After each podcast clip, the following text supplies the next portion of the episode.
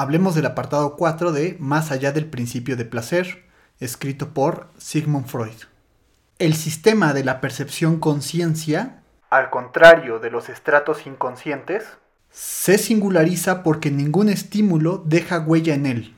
Esto se debe a que tiene un encuentro directo con el mundo exterior. Por otro lado, este sistema, que se encuentra en la frontera entre lo externo y lo interno, ofrece una protección antiestímulos que preserva al organismo de volúmenes hipergrandes de estímulos externos. Lo anterior no es así para el caso de los estímulos internos, razón por la cual los experimentamos de forma más directa y excesiva.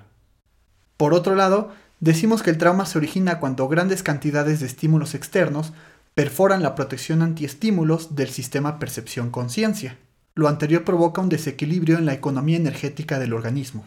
En respuesta, el sujeto buscará tramitar el exceso de estimulación, o también llamada energía fluyente, que le produce displacer y dolor, ligándola psíquicamente, convirtiéndola en energía quiescente. Por último, Freud diferencia su teoría de la neurosis traumática de la teoría del choque. Para la primera, se trata de pensar en una ruptura de la protección antiestímulo del aparato anímico que da lugar al terror y anula la angustia que le permite al sujeto prevenirlo. En cuanto a la segunda, se limita a definir la esencia del choque como un deterioro de la estructura molecular o histológica de los sistemas nerviosos.